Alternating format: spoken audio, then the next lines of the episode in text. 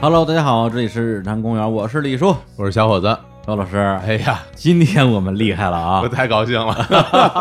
哎呀，还没聊呢就开始乐 了。我这这我爱听这个。哎呦今天聊这个话题可嗯太精彩了，是啊，因为就在呃前不久啊，澳门一代赌王何鸿燊先生，嗯，呃，先去了，哎，呃，终年九十八岁。然后那两天啊，就是大家可以刷微博啊、微信朋友圈啊，基本上刷屏了，是讲他这个传奇的一生啊。对啊，四房十六子是吧？啊，十六个孩子，这关于这个遗产继承的问题，对，哎天哪，就看好像大家都对他们家这家事儿如数家珍。我真是挺意外，哎因为这这个赌王的名声啊，这是大大有名儿、嗯啊，这老老早啊，小时候就就听说嗯，但说实话吧，真的不太了解。是，就是对他整个人，包括他整个家族这些事儿嗯就不太熟，反正就老看到一些呃花边新闻或者八卦八类卦啊对，当其实新但梦是瑶什么的。对对对对，对但完全没有搞清楚到底是怎么回事儿。哎，然后那天李叔跟我说，说我能找一嘉宾，哎咱聊了赌王，我说好啊，这个、哎这个太好了。结果就隔了一天，嗯李叔在群里说，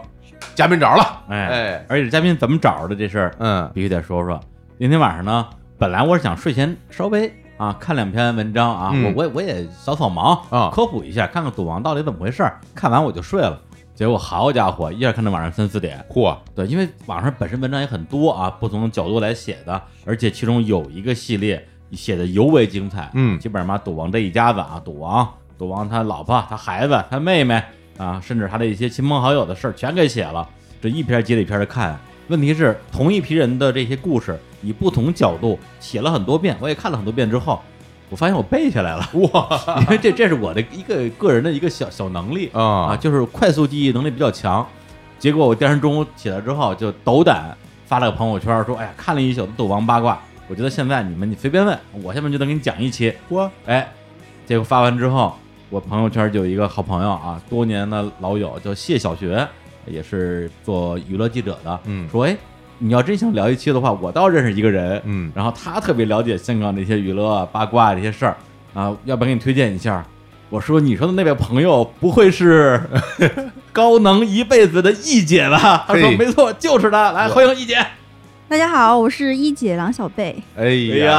呀，我没想到啊，哎因为我看一姐这个这个公号哈，哎然后看写的那个波澜壮阔的这些嗯，八卦啊，就本以为这个一姐是一个这老前辈，大姐，啊，就觉得啊，这是香港这些事都我都熟，我都熟哎呦，感觉就是那种啊，大姐，就是哎一一见面感觉这是一小 姑娘，别看我是小姑娘，我是嗯老司机。哎呀，哎呦， 哎，哎，所以后来就跟易姐接上头了。嗯啊我这景仰之情，滔滔江水啊。哎呀，对，就看她的文章，真是受益匪浅。知道我之前做功课的时候吧，都有一种工作的心情，哎，哎，要做做呃资料什么的，是吧？这期节目做功哎课，看得我这欲罢不能。看完之后，我还搜别的那周边，我说那人是谁呀？ 然后那个又是谁呀？ 对，对，就是哎这种查资料，的确它有很多的乐趣。对啊你发现一些之前根本八竿子打不着的人，原来他们都认识，真的就全连在一起了。特别爽嗯。然后跟一姐也盘了盘道啊，发现其实以前算是也算同行啊，以前是在媒体工作，啊，是的，是的，我以前我当过三年的那个电视编导，然后哦做了五五年娱乐记者，啊，嗯、在南都娱乐周刊，哎就之前跟卓伟老师是同事嘛，哎呀我也曾经跟朱伟老师是同事，是吧？啊，在新京报的嗯哦，时候，是？吗？对啊，你跟卓伟老师还当过同事？那当然了，那呃你有没有学点儿什么啊？没没学着啊，哎呀因为当时我们跑这个叫什么八卦口的记者嗯啊，就不是我，哦不归我负责，我们有另另外一个同事叫雷小狗， 嗨，啊他负责跟周伟老师搭 档，怪不得啊对，天天跑什么婚礼啊、火葬场啊，就是哦这这这这这些事儿。嘿，那你跟周伟老师搭档过吗？我们没有搭档过，啊但是我们每周都要开例会，然后大概就我们我们应该共事了有七年 吧，我天哇对啊，那应该从他那儿听说了不少 的。那必须 啊，就每次饭局那都是呃八卦大收获的那种感觉，哇哎塞！那你们这饭局是不是都得包间啊？是吧？边上要是有人听着，那还是啊得了那也不一定。不是提啊前关手机， 哦。 对，哎，不过我发现那时候的呃嗯媒体人，特别是所谓传统媒体人，嗯大家都有一个非常好的一个习惯，就是知道的人都不说，对对对对是嗯吧？因为跟你说的人，他敢跟你说，就是相信你，啊相信你不会外传。哦对，所以那时候好像好多就是后来被这些呃，咱们就说是啊小报啊、嗯八卦媒体爆出来的新闻，嗯其实我们早三四年、五六年就知道了，就大家就圈里全知道，只不过谁也不说，比如谁早就结婚了，谁有个孩子呀、哦谁跟谁俩人是一对儿啊，就没有人去说主动去报这个事儿。嘿，呃，后来好像环境又有些变 化，嗯是后来就靠这个赚流量嘛，就是一些那种那种呃八卦媒体什么的、嗯，啊。然后我们现在正规军之前的正规军，然后就慢慢的淡出江湖。哎哎呀这主要是你进入媒体行业稍微晚了点儿，啊，对，正好对赶上媒体行业最衰落的时候。 是啊，就以前你看南方报业，以前九九零年代、九十年代嗯一个月一万块哟，啊，那个时候一个月可以买广州房子，对吧？然哦后啊万元户 儿，对呀，然后后来后来我入职的时候，二零一二年那个时候也是啊，你说九十年代一个月嗯一万块，二零一二年还是一个月一万块，然后你说那那这不这不闹吗？这是这个是惨了点儿。哎呀，哎，你别说我零几年是入职的时候也是一万块，你们都挣那么 多，要早知道我也当记者了，哎真是记者挣那么 多钱，就是现在都没工作了，估计你要你是到现在的话，哎，不过说回来啊，嗯大家别以为只有说什么什么小孩儿、中学生。或者是有一些什么刻板印象，什么什么，只有小姑娘才爱看这种八卦，嗯真不是。是吗？我身边的朋友基本上就是不爱看八卦的人就没有，真的呀，就大家都特别喜欢看。嗯我本人就特别爱看，嗯，就觉得特有意思。那个时候，呃，大家刚刚办了那个什么香港的那个那个那个证儿，呃，那个什么港澳嗯港通行证证儿啊，去去香港一般回来的朋友带的礼物全是八周刊。全是那玩意儿带回来给大家看，嗯说我终于买着这正版，你看这字体对啊，大大家送主要标题都特别耸动，特别耸动，啊对，所以就大家对这玩意儿是，我觉得这是人性吧，还是什么？就是就是喜欢，不嗯管这是干什么的、都喜欢。是一姐一直特别关注香港的一些娱乐八卦，是吧？是是，嗯我应该是港台八卦十级学者吧？我天对，特别喜欢那是哎啊呀！后来从传统媒体出来之后啊嗯，改行做自媒体对啊，就现在专门儿也不能叫专门儿研究吧，哎啊，哎专门儿负责科普科普娱乐娱乐八卦，因为所你说所有的，你说写故事就写八嗯卦、对吧？嗯故事会那也不就是看八卦是吧？嗯嗯，然后你看所所有的那种社会新闻，其实也都是看别人家的八卦，对吧嗯，所以我觉得就一个号吧，就像讲故事一样，也别看它是八卦就行。哎嗯，所以今天我们给大家好好来讲一讲，哎哎，赌王何鸿燊先生，嗯他这个波澜壮阔的一生，是以及哎他这四个老婆十六个孩子，啊，嚯，，这里边这些豪门恩怨 李叔感觉是很熟啊， 那当然了，倒背脱口如流而。出。好，哎，哎，但是这个节目我不确定是不是一期能聊完啊，嗯一期聊不完的话，我们可能还得来个上下集，那大家也催更了， 我那啊天着急，那是哎太着急了。是啊，本来我们还想说，哎，要不然先聊点大家最关心的，嗯啊，先聊聊这这这老婆孩子的事儿。后来我说，如果我们不把他呃何鸿燊他嗯自己一生的、嗯啊这些波澜壮阔的个人生涯讲了的话，大家也不知道这人是怎么回事儿，就凭什么有这么多老婆这么多孩子呀一？定，我就觉得啊，这一个人怎么变成这赌王哎了？这从何而来呢？首就是富吧就是我怎么不行啊？是吧？哎啊，而且说他是著名的啊香港的叫做河东家族哎，啊，家里的这这个传人吧。这河东家族就是什么？哎呦，这个神了去了。嗯要不然我们给大家来盘盘道啊，讲讲他们家的历史。嗯，那好吧，那我现在就先从河东家族开始讲起。河东家族吧，其实他们其实不姓何，嗯就这个姓是一个自创的姓。嗯嗯，他们家的那个大祖先就是一个是一个荷兰籍的犹太人，就特别会做生意的一个一个一个犹太商人。嗯然后那会儿不是一八四二年嘛，香港就开埠，然后开埠就开始很多洋人，还有很多那种华南的一些那些乡民就来做生意，就就来香港来来居住。然后那时候什么黄飞鸿啊，嗯然后他们都那个时候到香港来，嚯哎呦哎对。嗯然后那时候呢，就是有一个就荷兰籍犹太人叫叫波斯曼，全名太长啊，那个记不住。波斯曼对，嗯是波吧？斯们，嗯对啊，他就来了之后，他给自己就当时要做生意嘛，就取了一个香港的名字，就是嗯中文的名字叫何世文，就是用那个波斯们的粤语发音做的何何世文。粤语念这个 Bossman 那怎么对念啊？包包费哎呀哎 呀，包费反正他那个他们那个发音应该是呃何西门，就哎跟呦人家讲，我我发音不标准啊，好飞满，那那哦翻译成何世文是等于对，说这个姓何这何，嗯是从这波斯曼这波过来的，哦对，是这意思吧？哎对呦，这啊以前都说这什么姓李的呀，什么嗯姓张的，得讲究你是哪儿的李家，嗯哎是吧？这姓何的，人家荷兰何家，是吧？不过那个时候哎的那些就是洋人吧，哎到了中国起中国的名字都是用音译，对对然后对转过来的那些，而且好像大部分都会有中文名儿，嗯它好沟通你。什么汤若望什么的，啊是吧？这都都是 啊从是是是就是从他的姓氏转成的中文。是啊，就是那嗯，港都后来也不是都取了中文的姓氏嘛。嗯对对对，当时呢，就清朝末年那时候还是，嗯，然后呃那个时候那个何世文就来到香港嘛，外国人来到中国，他们也想找女伴儿，对吧？嗯然后中国那时候，你想啊，广东那带的那些女孩儿，那都是特别的，家里面管得特别严，哦而且三从四德、封建礼教，呃，而且当时就视洋人是叫蛮夷嘛，嗯然后都是特别呃，其实都是特别鄙视了，就是不准自己家的女孩儿跟洋人交往。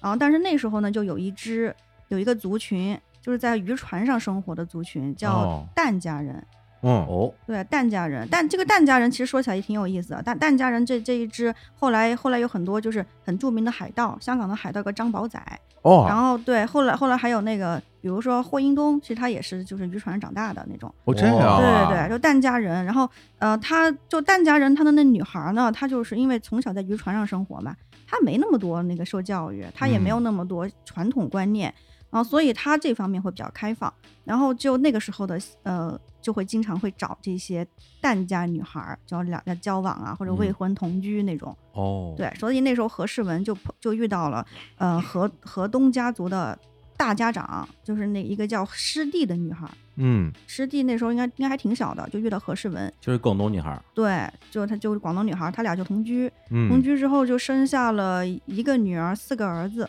她的大女儿长得特别漂亮，就混血嘛，叫嗯何百颜，百就是百就是张柏芝的柏，嗯，然后颜就是容颜的颜，嗯哇对，然后她大儿子就何东，哦，对等于然后河东是这个第一代的这个混血的儿子，对是吧？是的哎啊长子，长子，然后何东的弟弟叫何福，嗯，何福就是何鸿燊的祖父，哦，这么过来的对对对对，啊。那这个何东何东先生当年在香港，据说是香港首位首富，是这么个说法吗？啊，是是是，何东其实当时小时候家里还其实还挺穷的，因为嗯他、他爸爸是跟他妈生了五个孩子以后，生意失败嘛，然后就回回了欧洲去了。嘿他，就跑了，哎，对，跑啊波了。斯嗯曼跑了，对对对这外国人真是不能相信。啊 其实当时很多这种现象，啊你看后来黄秋生、李嘉欣啊，他们哦哦对还真是黄文成他爸是英国人嘛，对对对最后也也也跑了，对，李李嘉欣根本不姓李，李嘉欣他他爸爸是葡萄牙人，然后他他是一个葡萄牙的姓 氏，啊那他根本哦不姓李。我我之前真不知道李嘉欣是混血，你们看没看出来？，对，黄秋生长一看长得就不像中国人，后来都长成那样，后来不是有新闻报吗？就黄秋生什么找着自己的找着哥哥哥了亲哥长哥长得啊特别像，是吧？是啊对是哦，这样啊，啊波斯曼跑了，他们啊那会儿都是就是在香港就留下了一群混血儿，哦，然后然后那群混血儿其实，在香港的社会地位做都不咋地，因为嗯觉得别人都觉得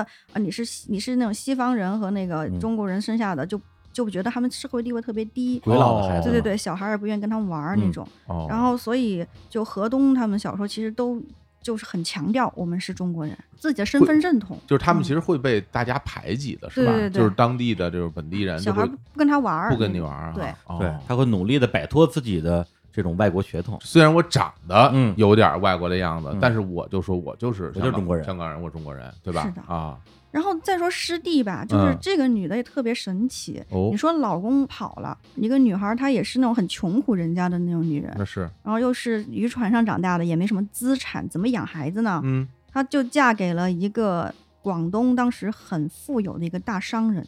叫哦郭新贤，他给她做小妾，嗯，然后他给郭新贤又生下了呃两个儿子，两个女儿。我哦等于说他是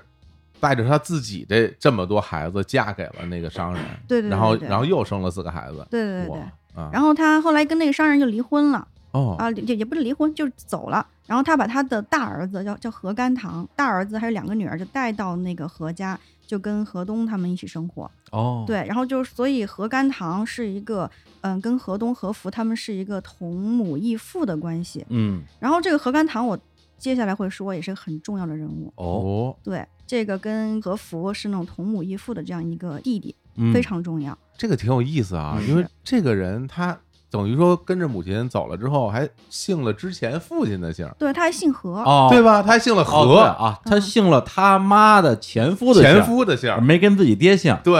哎呦，也没跟自己妈姓，因为妈姓施嘛，嗯对对吧？啊，挺神的。嗯，后来这这几个孩子，然后师弟吧，就自己反正他之前他在那儿也得到一些财产，嗯然后他就让他的几个孩子都读那个黄仁书院，嗯哎呦就他做的几笔投资嘛，就是一个就是让他的所有的儿子全部都读那个香港最有名的一个贵族学校，叫黄仁书院。哦，就当时孙中山、唐绍仪，啊、后后来霍英东他们嗯读的那个、那个学校，那个哇中学就特别好的学校。然后他做了第二个决定，就把他的大女儿，就那个何何百言，嗯长得特漂亮那个混血儿，嗯，然后嫁给了当时的一个买办，就当时香港一个很富有的买办，叫蔡兴南。蔡兴南这挺厉害的，这人哈，他当时是怡和洋行的买办，哦，然后他当时就资产特别特别多，也掌控了整个香港的一些贸易。嗯，然后她那个时候已经五十多岁了，然后何百言十几岁，可能就比她她老公都小快四十了。哎哎呀，呦而且当时那个蔡兴南老人家有一妻五妾，哇，哦，但是没什么孩子，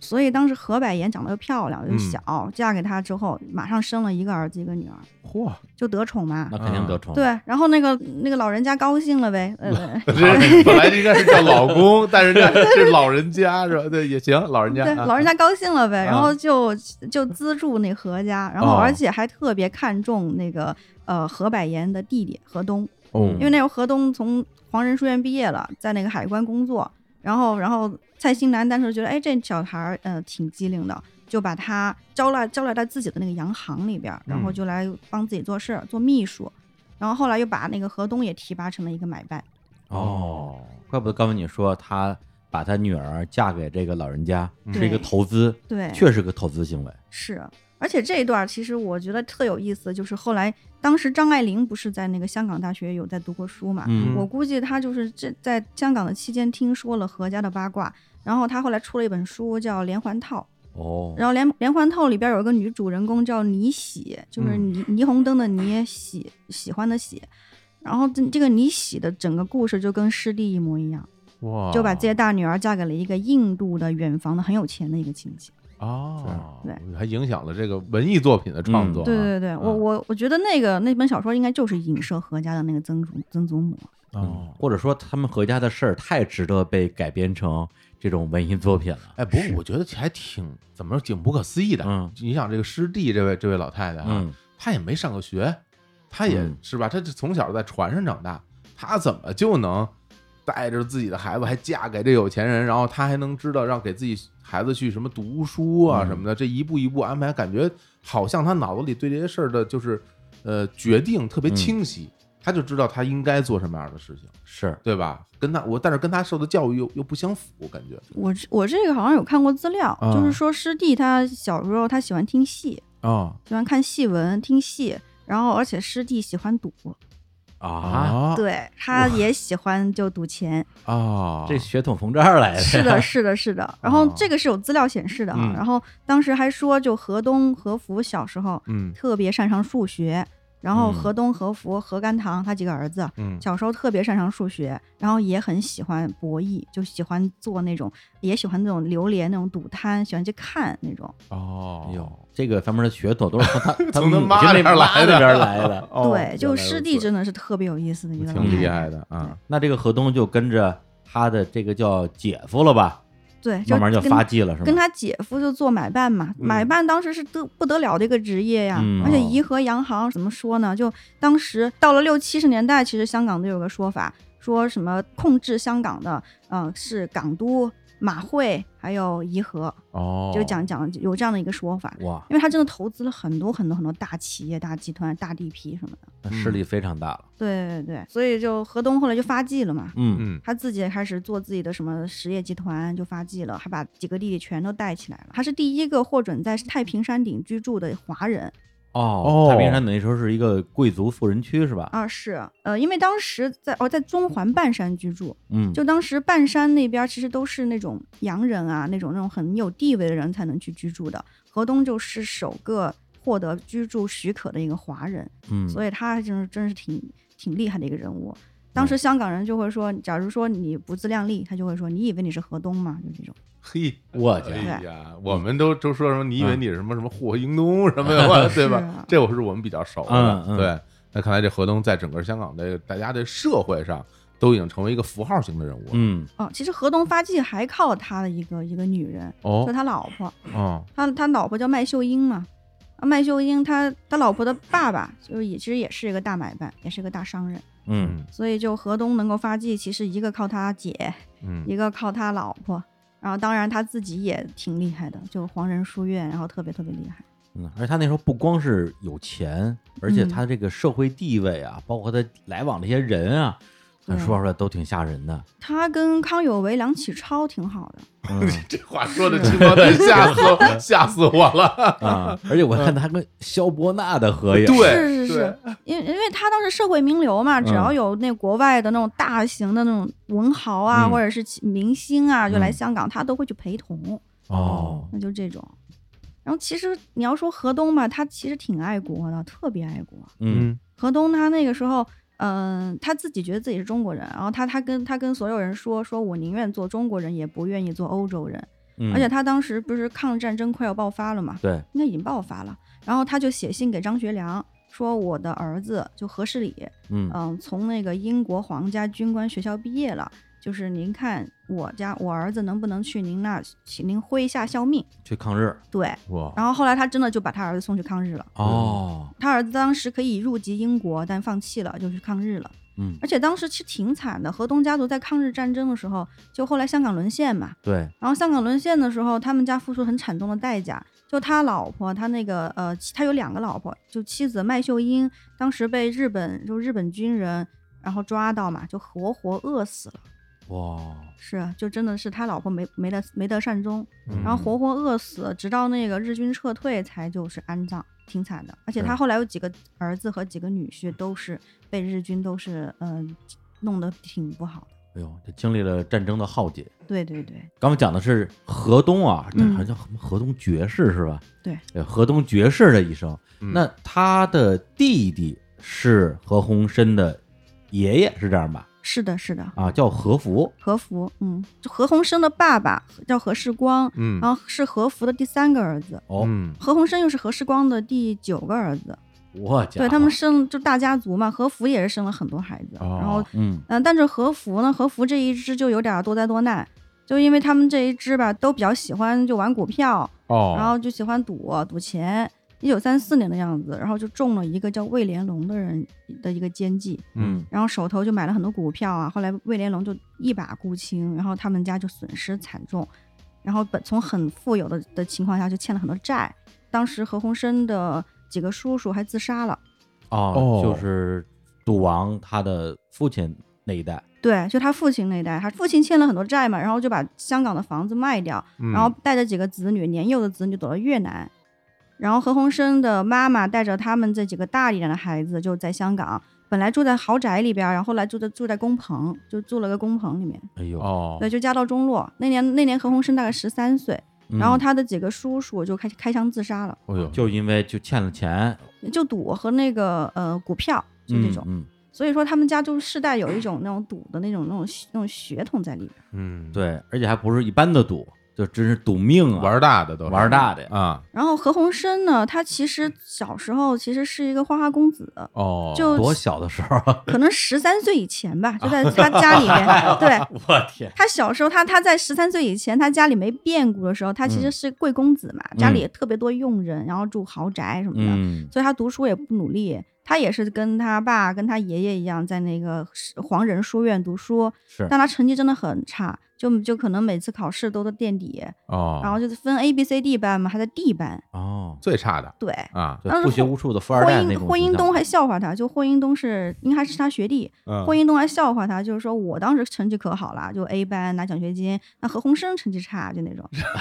不是听这些人呢， 这都是同学，人家啊啊，，比这个 比这个啊，是，啊然后何鸿燊当时也觉得就自己，呃，觉得自己零花钱多的花不完嘛，那也嗯没什么危机感。就那年一九三四年，爸爸和叔叔们出事儿了，他们家嗯家道中落啊，然后他就学费都快交不起，他身上只有只有一点钱去坐巴士，就被巴士司机赶下赶下车。然后同学看不起他，他去还有一个细节说他去那个亲戚的诊所补牙，嗯，然后亲戚说、你都没钱，你补什么牙啊呀、哎呀，他其实那个长相啊，因为原来我真不知道他们家是这个荷兰血统，哦，但是后来因为看了这个一姐的这些公号嘛，啊哎然后看仔细看看啊，老何赌王的这长相，嗯，的确是有外国人的样貌，是是吧？还咱不是说有一点儿，嗯还有不少。而且你年轻时候是真帅，对，而大帅哥，所以你在想，他小的时候，嗯那当时的香港可能对这种混血儿还是不是很友善，嗯，大家可能还是会排挤他。他身边的人，就包括你原来你是公子哥儿是吧？那你身边都有钱人，大大家都相安无事。嗯你们家张耀忠了没钱了，那身边那可就看你不顺眼了，就得是就得欺负你了，是吧？是，啊所以他当时也受刺激嘛。嗯，然后他他妈就跟他说，就说，呃，那你要不就像哥哥姐姐一样，就出来做事了，半工嗯半读啊、哦你要要不要不你就自己努力一点儿拿奖学金，嗯要不然我们家真没钱供你了。嗯，你看，对，何鸿燊后来听到这个就发奋努力嘛，嗯，也也真的是聪明，就一个学期，他是第一班嘛，嗯，他就能拿奖学金了。哦，对，，当时就创开创一个历史，就是黄仁书院第一班学生拿到奖学金的历史。就按理说你都到地班了，嗯肯定是考不了那个好成绩，是。对，说明之前真是没好好学，然后人稍微一学，人家就拿奖学金了，是啊那还真是脑子好用。是的，嗯后来他也考上就香港大学理学院，也考啊了一个很好的学校。嗯嗯只不过后来就抗日战争就爆发嘛，嗯然后他读到第三年，基本上也是辍学了，就没收读了。嗯、后来就珍珠港事变以后了，然后那个香港的很多大学生就去当当战士了，就上上前线，是很多商人罢工啊，然后那种罢市什么的。然后学生就去当战士，他其实也上过前线，哦呃，他也去当过一些当过几天的那个学生兵，哦，但他没有在前线，他是在那个地下掩体里面当情报员。呃，这个时候其实也挺好玩的，就嗯他遇到了他一个贵人，嗯就是我我之前不是说嘛，他有一个叔爷叫何甘棠，哎，哦，对，就是那个他师弟跟那个广东商人啊郭对新贤生的那个儿子不。姓何但是姓何的那个人，而且是对纯中国人，没有外国血统的，对对啊啊，呃，何甘棠这个人呢，他就当时是香港的一个特别大的一个富豪，他有个养女叫何爱瑜，何爱瑜她生了个儿子，你们也都认识，叫李小龙嘛。对我天，然后也是何家人，哎是啊呀嗯李小龙其实也何家人，你说起来跟何鸿燊可能还算个什么表兄弟什么的。哦，嗯，何甘棠那个时候，你知道是怎么碰到的吗？就是他嗯那个时候在防空洞里边做情报收发的时候，那个防空洞正好在何甘棠家的花园下边，嗯，哦，然后就是他就是看到自己的那个可能是侄孙，然嗯，后就跟他说，就问他说你怎么在这儿什么 的，对，冲着冲着下水道，就发现过程不知道，但但就是怎么就这么遇上了。哦，后来何甘棠就建议他，就是说，嗯嗯，那那时候香港好像还没有完全沦陷，嗯然后就建议他说，香港沦陷是迟早的事儿，啊就是说你现在去澳门吧，啊，说呃，如果说是这个日军控制了香港，然后东南亚这边就危险，然后嗯那么的话，如果澳门可能是最后一块能守住的地方，嗯，就说你要不要去澳门试试？然后他还给他的那个那个侄孙，就是何鸿燊介嗯绍了一个人，就是当时在澳门联昌公司啊、呃做事的一个叫斋藤的日本人。何鸿燊当时就拿着十港币，然后搭着难民船到了澳门，这就是著名的石港币的故事，，对，就哎叫做十港元闯澳门，就这个故事。嗯，他当时就是拿着十港币，然后坐着一个难民的船，挤在难民堆里面去到澳门，哎呦，现在想起来，他嗯当时能有一个十港币就不错了，是啊吧？也嗯是那兵荒马乱那的，能做不少事儿呢，起码能租房。是吧？嗯哎，嗯，嗯，何鸿燊后来去澳门发家的时候吧，他还有一个贵人，就刚才说了那个何贤，嗯然后说了当时何甘棠，对吧？嗯，还有一个贵人，其实就是他的的大太太叫李婉华，嗯这个后面也会讲嘛，对吧？嗯李婉华呢，她是她当时是澳门一个大律师的女儿，就当时她爸爸在澳门非常有势力，嗯，当时有个有个俗话俗语叫什么“寒水会结冻”，这种就是对水叫一声，那个水就会结冰，这意思。嗯哇，这么大势力啊啊！ 不是这堪比那什么九品芝麻官儿，然后对着河 说话，鱼都叫出来了。死人骂活是吧？ 死人骂活 吵架王那段是吧？大律师嘛，哦，对对对对这对，不啊就是这样吗？壮士哎，对，就是是他爸爸可能在澳门的上流社会吧，就嗯很有影响。嗯、哦，当时何鸿燊其实最早也是让李婉华教他葡萄牙语，啊，对，这儿就插一句啊，嗯李婉华听上去像一像是一中 国人，他是一纯外国人，哎是一葡萄牙人，是啊，而且当时李婉华被称为就是澳门第一美女，第一美女我我看照片了，啊、嗯特别美，真的呀、真的很漂亮。哎呦，嗯，年纪也挺小的，那嗯个时候、他俩认识可能也才十就十八九岁，十七八岁的样子。嗯，因为嗯李婉华十九岁嫁给何鸿燊了嘛，哦，然后何鸿燊跟李婉华就恋爱嘛，相恋，然后结婚就没没多久就结婚了。嗯结婚了之后，何鸿燊应该也是通过李婉华家里嗯，啊，可能在澳门这边人脉呀、什么什么都拓展。有势力啊，那这是肯啊定有实力，水都结冰了。所以何鸿燊发家应该跟他大太太家里的势力也是有一定关系的。哎呀，那真是一路都有贵人相助，是，只不过有的呢是碰上的，嗯有的呢就肯定是他自己啊有有意识的哎去寻找的资源了，那是，然后他去了澳门之后吧，就斋藤介绍他进了联昌公司。嗯联昌公司是一个贸易公司，就专门从事一些海上的贸易活动。嗯那个时候呢，何鸿燊他自己精通英文，因为黄仁书院的英文都很好。嗯然后联昌公司里边的高层就是日语和葡萄牙语哦交替的那种，所以何鸿燊就觉得哦，我要好好做事，一定得学好这两门语言。嗯他就业余时间就拼命的学日语、学葡萄牙语。然后这个时候也就是认识他大太太嘛，李李婉华。哦这个时候李婉华就教他葡萄牙语，他这两门语言都精通以后呢，嗯，他他又有超群的记忆力。他老板发现我带着他出去，我问谁？哎，这个我这个客户的电话号码是多少来着？他不用翻，他直接给你背出那客户的电话号码。我天，这最强大脑啊，对，这就个是就两千个客户的电话号码倒背如流我。人肉计算机，人肉黄页，人肉行业，所以啊他老板就觉得，哎呦，我这样一个人手啊，我聘这样一个人，我比聘用十个人还强。真是省了好多钱，嗯对，所以当时就就擢升他为合伙人了，就第二年哇，哇，他就升得飞快，而且他真的胆子挺大的。嗯当时老板嘛，就特别派那种，因为他他自己能力很强，就派他做最危险的事儿，比如说海上押运。然啊后他海上押运一船货物呀，碰到海盗怎么办？碰到那个日、日军怎么样？怎么办？他真的碰到过日军，嗯但他他会日文。哦，当时我看到有一个故事是说他在海上的那个货物，就运送货物的时候碰到那日本军队，嗯然后当时别人所有人都是都说完了完了，然后他呢他就把那个一个大的那个船帆白布，嗯，就用一红油漆画了一个那个日本的国旗，哦，然后呢就过去跟那个日军用日语熟练的交谈，没事儿了就放过去了。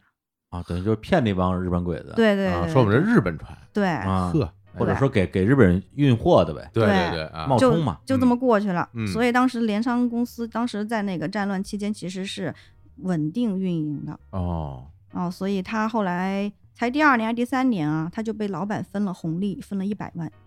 十块钱就变成一百万了，是的，哎呀，这很难想象嗯啊，啊确实是嗯，商业奇才，嗯而且有有勇谋，而且有人脑子，人生有了这个大的际遇哈，嗯嗯一百万的话，其实就已经当时啊，已经够去买一个公司去打本啊。嗯然后那时候他妈就觉得，就是说，嗯、儿子虽然事业很成功，但是每天海上押运特别危险，是，就劝他说，你能不能做一点比较安全的工作呀？然后他那个时候就就去了，也是经人介绍，就去了那个澳门贸易局，就当公务员儿。哦，对他公务员儿当过一阵，然后在澳门贸易局，他又遇到一个特别牛逼的人物，嗯，就是何贤，你听都姓何啊。然后对何贤的儿子应该你们都很熟，哎就何厚华，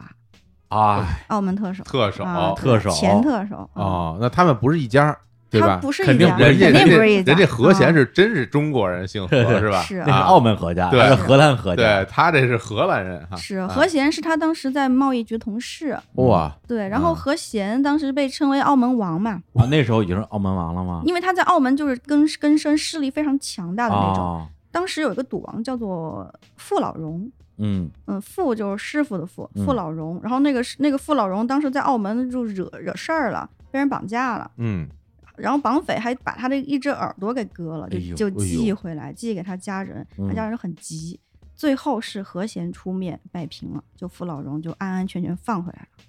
这么大力量，对，就何贤是很很有能力的一个人，太有面子了，对这，个啊绑匪都能沟哦通，嗯，那时候黑白嘛，那时候黑白两道嘛，哎也是，后来何贤就和何鸿燊合作了一个，就成立了一个洋行在澳门，然后他也就这要这又让何鸿燊的一百万就增值嘛，就变成了很多钱。然后这是何鸿燊的一个第二个际遇，第三个际遇当然就是后来我们都知道的，去一九六一年就澳门政府说我们开放那个赌牌了，我们开放那个赌场赚赢钱了，嗯然后你们谁祖国公司来竞标吧，嗯然后那个时候呢，何鸿燊当时就和他老同学霍英东，还有一个叫叶德利，嗯，因为也是他亲戚，还有一个就是叶汉，嗯，就是就是嗯赌神叶汉，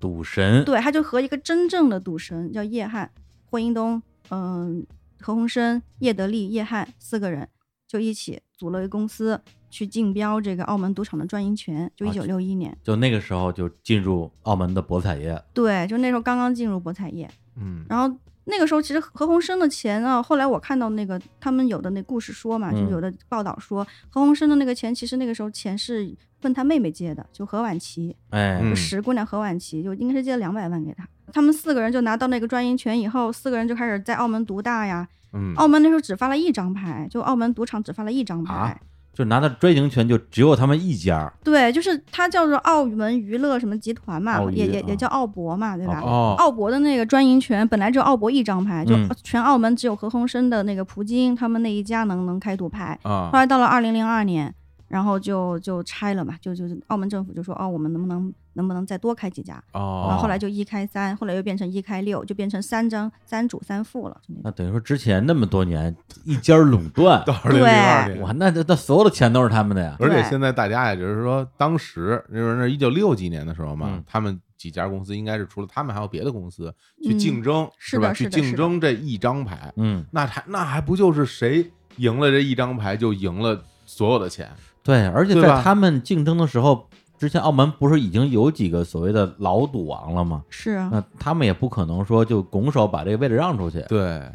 其实老赌王老赌王是赌王啊，但是赌王没资本呀、对吧？哦，那赌王啊，啊他他们是真的是赌 王啊，是赌赌徒之王啊！ 对呀、我以为是开赌场呢，原来原来是对，原来玩赌，原来是自己去赌的人，就感觉人家这个、啊这个嗨嗯老何是吧？这何鸿燊他是这个开赌场的赌王，啊对吧？你何说嗯鸿燊是虽然是赌王，他从来不赌，他从来不赌博。哦啊，然后是这这里面就这里面真正的很懂赌博的是叶汉、啊啊，叶汉当时是当时是澳门最大赌场的一个最有名的荷官，哦啊是荷官啊，是他之前就当过荷官嘛，澳然后门赌场性感荷官， 在哎，线发 在牌，线他发那个牌 时候，他那个时候就是叫他那时候就叫赌神。然后啊，其实像现在香港的很多赌片儿，赌嗯神、赌圣、赌侠，什么什么上海滩赌圣，嗯，还有赌侠大战拉拉斯还维加斯特。别多，可多哎，了对啊，其实我觉得这跟叶汉的整个命运是有关的，啊，就都是以他为原型是吗？我觉得多多少少都有。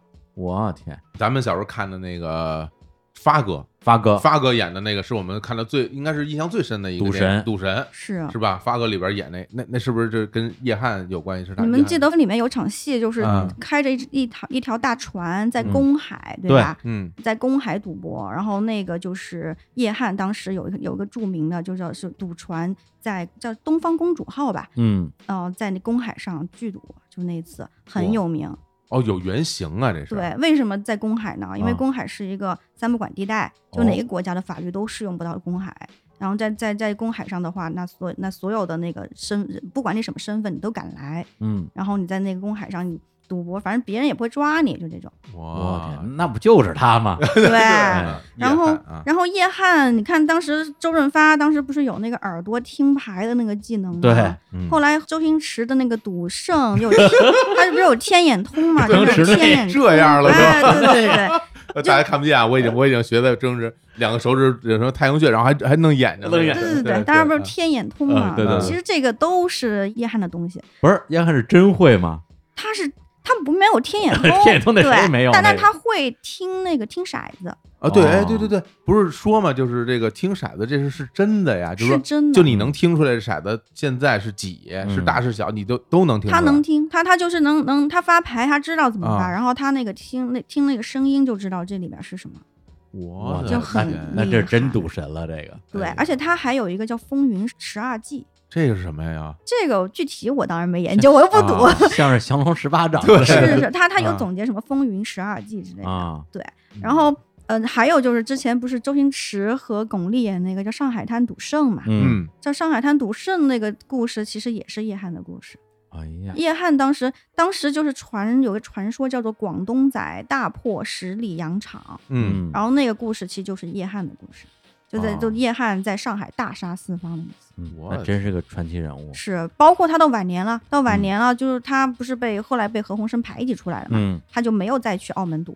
然后他晚年全部都是在那个拉斯维加斯混迹，哇，所以后来赌神的最后一部叫做《赌侠大战拉斯维加斯》，还不真嗯是是 瞎起的呀，我以为是胡起的呢。对，而且被拉斯维加斯看见一个啊貌不惊人的 嗯华裔老头儿，嗯闷头赌，没想到这就是当年的赌神叶我汉开始也不知道就是有这样的一个一个嗯一个哎嗯一个轨迹，当然王晶他也有可能不是按照这个思路，但是嗯叶汉的最终他确实就是在拉斯维加斯嗯在赌，那这叶汉跟何鸿燊最开始的时候是合伙合人伙的对，后来又变成了一个对手，这中间儿到底怎么回事儿啊？其实这个很很好理解呀、何鸿燊是一个就是资本家，他是嗯一个就以商人的头脑，我我怎么去运营这个赌场，嗯然后我我该怎么控制，然后我该这边怎么配置，这这个钱该怎么分。嗯，何鸿燊是站在一个生意人的那个角度去看，是但是叶汉呢，他是更多是讲究那个呃赌场的体验或者赌神赌技技能，嗯还包括自己赚钱之类的去看，就可能两个人的视野不一样，嗯后来就发生矛盾嘛。嗯就对这个这个公司的控股权发生一些矛盾。其实那个时候，霍英东其实完全不管了，霍英东一直觉得，哎呀，这个赌博啊，这个钱我不赚，我不想赚，就这种哇对。然后他就、哦他就不怎么管这公隔司，岸观火，啊是。然后就何鸿燊跟叶汉的矛盾后来越来越激烈。这个时候呢，就何鸿燊的妹妹就何婉琪，就石姑娘，嗯，她她是九公子嘛，然后她的妹妹石姑娘，对，两个人其实是年纪非常相近的，对，还他们俩小时候玩的最好。嗯然后后来石姑娘就进来了，就进那个奥娱，嗯，那石姑娘那可厉害了，她、哎呦我觉得她就是那个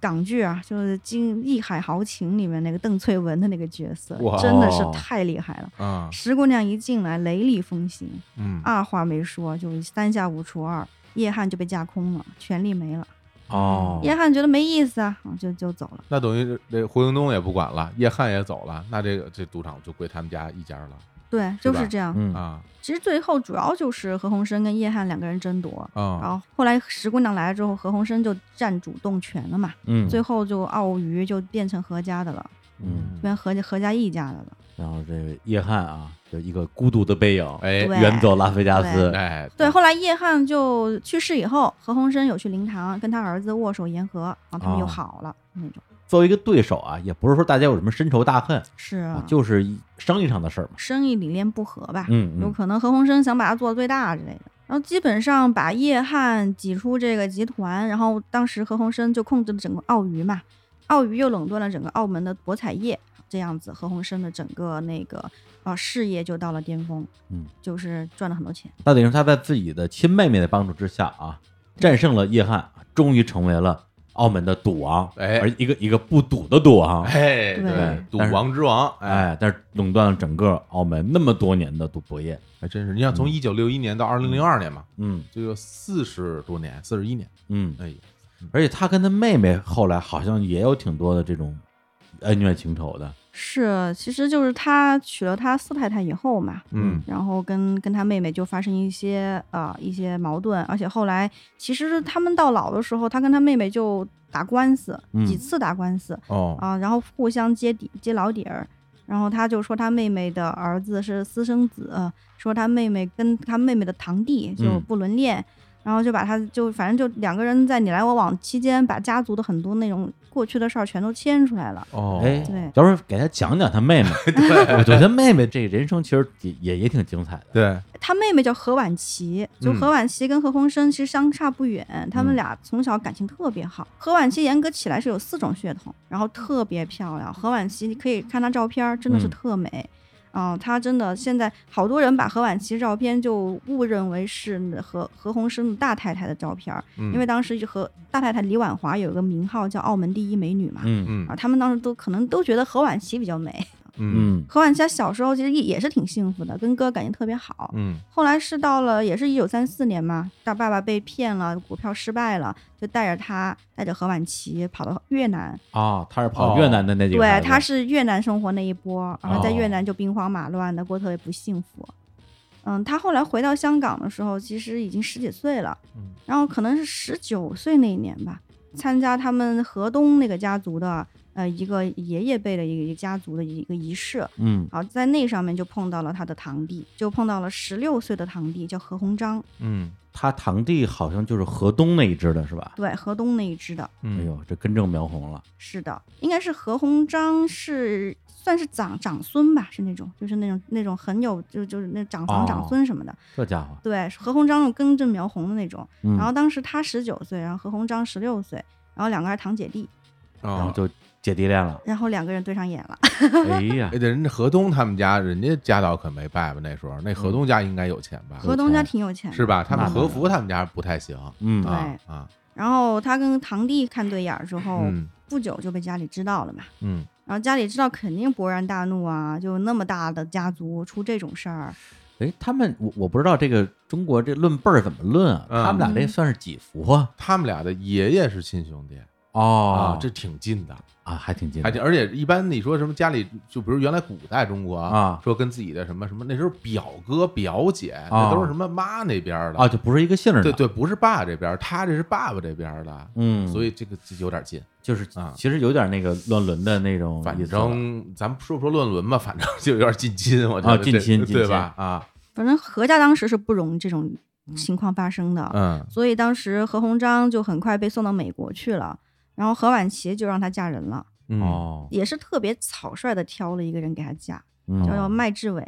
嗯，看着看着是个富家公子，其实也就是坐吃山空的那种。哦哦，对，然后这个麦志伟吧，就家里看着还挺好的，但其实是一个就是有名无实。嗯，何婉琪嫁过去之后，就在很小很小的车和房里面就过生活，哦，然后可能老公也就没没什么没什么出息，嗯然后嗯所以何婉琪当时过得很不开心，这也是为他们后来再遇见，然后就埋下伏笔了。哎，是开始也大家也都不知道，反正何婉琪也结婚了，也生孩子了嘛，对吧？嗯啊，然后后来但是没想到呢，五三年五三年两个人可能隔了好几年了，两个人又遇上了，哦，又碰见了，又遇上了，然后哦这一次呢，那比之前就更加爱意更加浓烈了。哎呦，这人生何处不相逢啊？对呀躲来绕来绕去，躲不开这个人了。是后来就是他们俩遇见之后，这一次何婉琪就跟何鸿章就跟堂弟就产生了一段非常热烈的婚外恋，嗯长达四年吧，嗯就很当当时反正应该是很多家族好像也都也都知都道，知道对，嗯就何鸿燊后来就是拿这个去要挟他的嘛，哦，是，呃后但是这一次其实家族也也是很反对的，就是很很敏感的，所以后来就让那个堂弟嗯结婚了，很快就结婚了，找了一个英国女人。嗯英国女子叫于安妮吧，然后这两个人结婚了。啊，然后堂弟也结婚了，然后堂姐也是有婚姻的，看你俩怎么办呗，就那种。嗯，然后呢？但是他明明知道自己的堂弟结婚了，但还是为堂弟生了孩子。啊，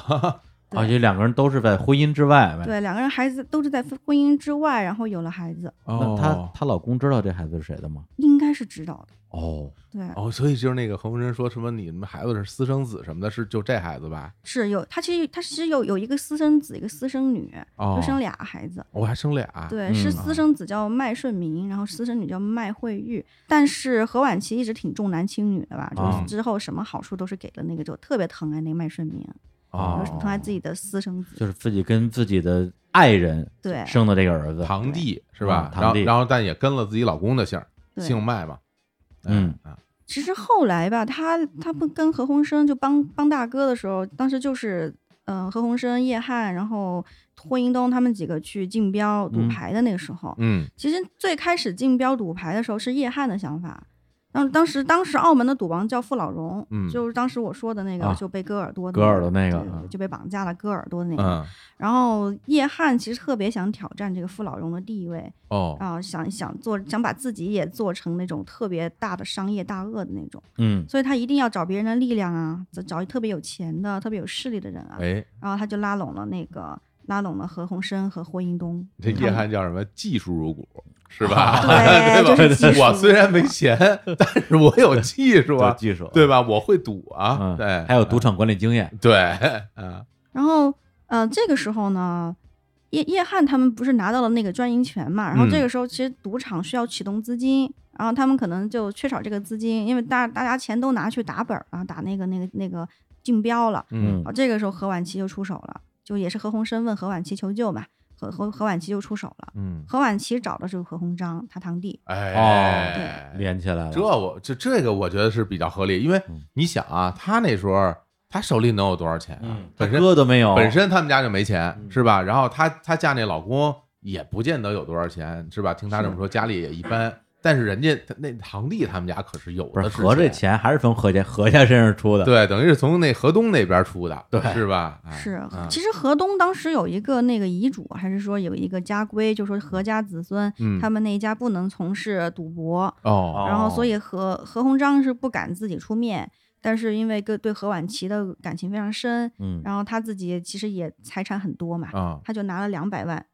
港币就给了堂姐，嗯然后就说那就拿这个当启动资金，所以说当时他们澳娱的那个时候，呃，最启动之初最大的出资人就是何婉琪。哦，所以他就他那个时候算是天使投资人吧，应该是。啊对对对，而且他最开始是只是天使投资对出这个钱，按理说也应该占股份啊，对，对，后来的话他自己本人也加入这个公司，而且已经是公司的实际的操盘手了，是的，而且何婉琪这个人呢，也是挺有商业才能嗯女的。中豪杰，嗯对，我不是说她就是《义海豪情》那九姑娘嘛，嗯那真的是她不仅在澳娱有有声有色，嗯然后她还帮她的那个堂弟何鸿章炒股票、炒楼，然后炒地皮，嗯，就帮何鸿章也是赚了挺多钱的。自己的爱人又美又会赚钱又精明能干，嗯那怎么不喜欢呢？对吧？所以他俩的感情其实一直持续了很多年，哦那俩人也一直都没离婚嘛，还是后来也离了，没离。但是后后离婚是很后面的事儿，很后面的事情，，对，后来他其实什么时候才离婚呢？你想，他俩四几年好上的吧，嗯然后后来一直到七四年，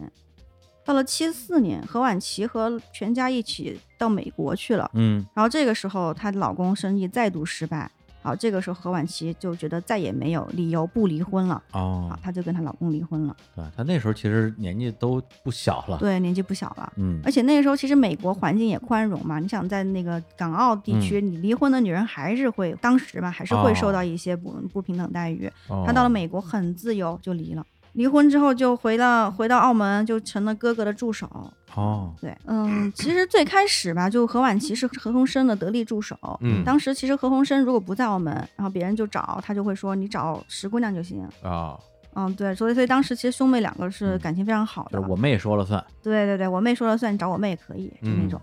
但是后来吧，就是到了后来，何鸿燊娶了四姨太，啊娶了四姨太之后，然后四姨太开始入局，入局澳娱干嘛了？他们俩就开始有矛盾了。哎所以正式的矛盾应该是应该是八几年的九几年以后就开始。哦等于这说相当于是这个老婆跟小姑子之间的矛盾是吧？对，家庭战争对，嗯那个他的四太太应该是八六年认识赌王的。其实最开始赌王对她还是有点提防，就是说觉得这个女孩儿，哎，为什么老是想过问生意的事儿啊？嗯嗯，但是后来慢慢的对她也就放松警惕了，觉得这个女孩确实是很很精明能干的，可以帮她做事儿，也对她也很忠诚。嗯然后她就就一步一步的进入她的公司，然后后来四太把自己的哥哥，然嗯后也安排到那个赌场的账房去工作，嚯啊，对。这然后个重要的位置，是嗯的，而且还还抢走了就何婉琪，就是石姑娘在普京这个酒店开铺的一个专利。哦，对，就本来本来只有何婉琪可以啊，但是后来就是呃四太的哥哥家人也可以了。嗯这个时候其实就是在削弱这个何婉琪在这个澳娱的势力了。嗯，然后四太自己想一步一步上位的这种感觉，而且这个过程中，我觉得何鸿燊他也不可能说他不知道，哎对，肯定是他默许的嘛对，，还肯他肯定知道，嗯嗯，这个时候其实四太的这种做法呢，不仅是让何婉琪产生了警觉，其实这个时候二房也对她开始提防了。嗯嗯，就是这时候就他一个人开始出风头嘛，就四太这个时候他的矛盾就和和二房和和何婉琪的矛盾开始激化了。嗯，就这时候，当时吧，何婉琪最开始也没有跟赌王闹得有多僵，嗯但是他一步步的就跟四太闹僵了，哦就跟四太太闹僵了。呃，那个时候呢，四太太特别的就是专宠嘛，就赌恃王宠而啊骄，对，赌王特别宠爱她。然后何婉琪在自己的回忆录里面就有写过，就说当时四太太有一下令，就说所有人都不准去三太太的聚会，嗯，就因为她想排就排挤嘛。哦，但是石姑娘就觉得，我听你的话，我为什么要听你的话？哦他哦，这连个连他都算啊，对，嘿，所以她就照去不误。就这那个种这他搁肯定说，我跟我哥，对啊我们多少年了，几十年的兄妹了，这搁我我也不听，你一个真的外人就是进来就啊指手画脚，因为我有看过石姑娘后来的自传，她说嗯当时、呃赌王的八就八姑娘就姐姐八嗯姑娘，嗯其实对四太是言听计从的。哦，然后然后但石姑娘就自己就我因为我也是元老嘛，嗯功臣，然后哥哥的事业是我我帮忙的那种，对啊所以她就觉得我为什么要理你啊？然后她就非常不配合四嗯太，嗯，就一步一步的就大家就闹僵了。然后最后，因为他也跟赌王就说，就说，哎呀，四太的一些做法可能会损害一些股东的利益什么的。嗯，好，这样就就把四太彻底得罪了。嗯，这个其实就看最后拼关系了，哎是，的，呃对，因为肯定是互相说对方的不是，对，那这时候最终啊，赌王本人倒向哪一边，最后的战果就是哪边赢了，就看他选谁了，对啊，嗯，是的。后来石姑娘她自己在回忆录里面还还说过，说当时如果她选择了站队，嗯选择站队站在四太那边，可能是她没写出来啊，就说嗯我如果当时我选择站站队，可能也不至于到最后被排挤成这样了，嗯，嗯，因为最后真的谁都没帮她。对，但是因为她毕竟是吧，真的是女强人，对而且没有她，可以说就没有赌王的这么大的一个事业，所以那个时候你让她呃低头屈尊人下，可能她心气儿上接受不了，但是我觉得从这个赌王自己的角度来讲的嗯话，因为毕竟自己家这买卖，嗯那肯定得呃有人来接手，比嗯如他自己年纪也越来越大，嗯是吧？不包括他的妹妹，其实年纪也不小，嗯是的，是吧？所以说他最终选择了让这四太来做这个事儿，他可能已经决心，就是说一步步把这个生意交给他让他来干了。嗯，那这个时候你说妹妹要是不同意，那你说你选谁，对吧？你妹妹还能干多少年？她这年轻人嘛，就是岁数差很多呢。嗯所以在这个里面，赌王肯定自己自己心里边他会有一个一个想法，说这个活儿我要交给谁这种想法，我这么想啊，嗯哎，而是你要搁在中国古代来讲，嗯是吧？假如这个皇上有一个弟弟特别能干，嗯，再能干，最后这皇位还是传给儿子的，哎这是你不可能传给自己的弟弟。对，是吧传弟那成别人家呃了， 对啊，所以这个弟弟到了一定阶段之后，可能就得淡出 哎，朝政了。是，其实外人看哈、就是他们他们何家还是挺和睦的，嗯包括到他们特彻底就闹出来之前，啊，哥哥妹妹就和赌王和跟和他妹妹也都是还挺和睦的，嗯啊，但是直到二零零一年，就是何婉琪自己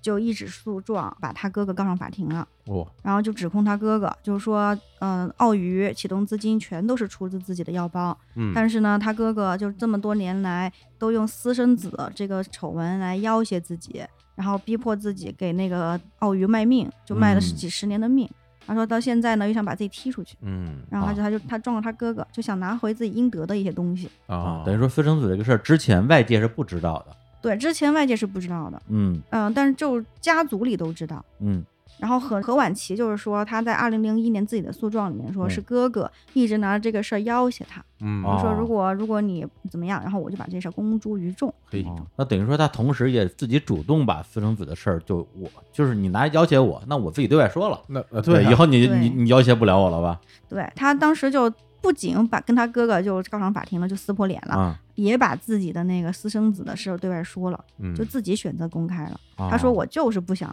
再过这样的日子，我要拿回我的东西。他就这样叫玉石俱焚嘛，对吧？嗯，这种东西怎么可能玉石俱焚呢？就嗯就明明就一个鸡蛋一个石头，对吧？还哎真是嘿嗯那他公布私生子这个事儿本身有什么下文吗？有啊，就后来后来当时呃，他就公开嘛，就说那个他小儿子麦顺明的生父不是前夫麦志伟，嗯啊，其实是他的堂弟何鸿章。呃，那个时候其实大家整个你知道港台那边啊，就嗯当时就轰炸性的新闻，就觉得这个是哦，对，因为好久没有这么这么啊爆，这么爆的劲新爆闻的了，而且故爆事这这种了级别对的人物，而且那孩子已经很大了吧？，对，那孩子已经。呃，都已那时候已经已经娶妻，已经有孩子了吧？那时啊，候、孩子都有孩子他了，那时候很大了，已经、啊啊，那那时候他他离婚了吗？就是离了呀这个早就离了，啊七啊四年就离了。哦，对哦哦这个时候，当然赌王就很就很生气了，嗯赌王生气了就跟他决裂呗，决嗯裂了就一脚把他踢出了澳娱。那你这个你状告我那么多年前，那谁来作证啊，对吧？嗯，而且这种东西很难说的，所以当时赌王也没有太顾兄妹兄妹情，嗯就把他连他澳娱的股份都一脚踢出去了。哦就哦踢出董事会了。所以当时就应该是零二年的时候啊，然后何鸿燊的副手就来到他办公室，我们要解除你的职务，哦，就就这样。就何婉琪当时就被赶出了澳娱，嘿，嗯你看这就真的是服务了一辈子，然后结果就赶出去了。天使投资人是吧？嗯对出局了，让人把公章抢走了，你看 哎是吧？对，对，何婉琪跟他儿子这一段吧，就后来真的是。我我我从来没有见过这么狗血的这个故事，真的哎是特别狗血。因为他这个儿子其实也不是那种大家想的那种，嗯、就忍忍辱负重、隐姓啊埋名、爱情的结晶，而且啊，是对，然后嗯又特别阳光正派的那种帅气的青年，他也不是这种。哦，对他，二零零一年就他的母亲状告赌王的时候，然后赌王就说，呃，说你小儿子，说你小儿子麦顺民，就跟他妹妹说，你小儿子麦顺民烂赌，嗯，欠了很多很多债，然后我帮他还了一亿多，我哇，对，就是他你小儿子烂赌无能，然后还欠债，也不适合在我们奥运工作，然后就这么嗯说，就当众指责嘛。然后，然后何婉琪当然就特别生气了，然后你又指责我最爱的儿子，然后你、你还要把我赶出奥运，嗯所以就彻底决裂了。然后还推出了很有名的回忆录，哦啊，对，那你回忆录何婉琪的回忆录里面就说了好多好多，就和呃赌王和他四太太的一些故事，然后哦，很多很多八卦从那里面出来的。嗯哎呀，就是自曝大爆那种家事。嗯，但是这这一段的最后的结结局还是那个赌王获胜了，赌王和对四太两个人春风得意，就是参加了奥博的奥运的那种上市的那个那个 party，哦嗯然后然后何何婉琪就非常失落，嗯但是那个时候她的孩子身世公开了，嗯，就是说是她的父亲是何鸿章，何鸿章当时也也认了这个孩子，就认祖哦归宗了，把他这个儿子认祖归宗了，所以这我就麦顺民就改成了河东顺民，哎，他他甚至不叫何顺敏，叫嗯河东顺敏哎，是还是因为他就是河东那一支儿的啊，对呀，是吧？而且当时哦复姓儿哎我还记得我看过他那个新闻发布那一场，就是那个视频。啊，嗯、当时麦顺民在宣布自己认祖归宗的同时，他说他就说我是河东爵士那一脉，嗯，非常的得意，嚯，就给自己改名叫河东顺民。嗯，啊然所以后当呢时当时其实其实有有香港媒体是在嘲笑他的，啊，为什么呀？所以就觉得哎呀，这个这戏有点多。但是这个时候你想嘛，你这个突然多出老爹，突然多出一个儿子，又多出一个老情人，嗯，然后而且这个老情人来者不善，就是那么能干，对吧？嗯然后这个这个儿子看来老爹也很喜欢，所以就是何鸿章的两个亲儿子哦，就不安了。不，那个也是亲儿子对，那个是他跟他英国 的太太生的， 对对对对，那边是真的亲儿子。啊，那是有有婚姻的亲儿对，子婚内生的那对亲对对两个儿子就特别不安呢。啊，然后当时就看他的他爸爸，就何鸿章对他这个新任的小儿子嗯真的照顾有加，哦哎，哎，然后公公开出来，然后就嗯哦带着两母子就公开出来，就像是那种认祖归宗，啊还这么大的仪式抢，家产，对，仅整个香港头版头条全都在连篇累牍。然后这两个就觉得哇，那他们俩的地位就受到威胁。对是是的，所以这个时候，嗯，他原配的儿女就把何婉琪和他的父亲亲生父亲何鸿章都告上了法庭。啊那，那告什么呢因为什么呀？不知道因为什么，就是他就告上法庭，就还嗯说、说呃，在法庭上说了很多过分的话，啊说是何鸿章买凶杀他们，我天，然后还就说杀儿子是吗？对要杀自己亲生孩子，就是意思就是说，嗯，还说我们这辈子平生最恨这个老头，哦哎呀，就亲儿子就这么说他自己亲爹。当时这个事儿也闹得特别大，哇，这是另外一起豪门恩怨了。对，是的，他们可能还是觉得担忧自己的财产分配吧，就是对两就两个孩子还是还是觉得自己的财产受到威胁。那那这个事儿后来怎么收场的呢？后来其实还是和解了，嗯嗯，官司和解了，但是何鸿章真的差点被气死了，嗯哼就被两个孩子气死了。然后就这官司结束以后，何鸿章其实就跟呃何何东顺民还有那个何石姑娘走得更近，嗯就基本上就是就跟他们走得更近了一点儿。嗯，啊，何鸿章也是啊，这也是这老了不太消停，就刚刚跟婚内的亲儿子官嗯司结束，好这边他的新任的儿子又出问题了，又怎么了？就何东顺民。嗯，河东顺民吧，当时嗯，他有个老婆，河东顺民的老婆叫陈复生，嗯我不知道你们有没有看过那个，呃，就是应该是八十年代有一有一版的《天龙八部》哦里面的阿紫，就是黄日陈华那边吗？啊，好像是啊，不是不是不是啊，黄日华那版他的那个阿紫是刘玉翠嘛，哦，就还得再往啊前，更早一版，对啊，更早一版也是香港的啊，然后她就是她是阿紫的扮演者叫陈复生，嗯然后也是个女星，特别特别好的一个女人，结婚之后就相夫教子就退圈儿了，嗯啊，河东顺民呢就自己就比较性格就比较喜欢到在外面玩儿。哦，好，到了那个时候，他你看他他老父亲刚刚经历了那么多官司，嗯然后又经历了自己的家丑的公开，对很多很多打击之后，然后河东顺民又宣布跟他老婆离婚。哦嗯就是他他老婆陈复生是一个非常非常正面的一个形象，就是哦很、很贤惠、很贤淑的一个老婆。嗯然后他当时就闹离婚。这个时候呢，其实他们的生父就何鸿章对这个儿子其实很不满了。嗯哦，因为真的之前他赌王说他烂赌啊，说他不作为啊、无能啊什么的，然后他何鸿章又觉得这个儿子又其实呃可能关男女关系方面也不太检点，嗯就嗯挺不满的。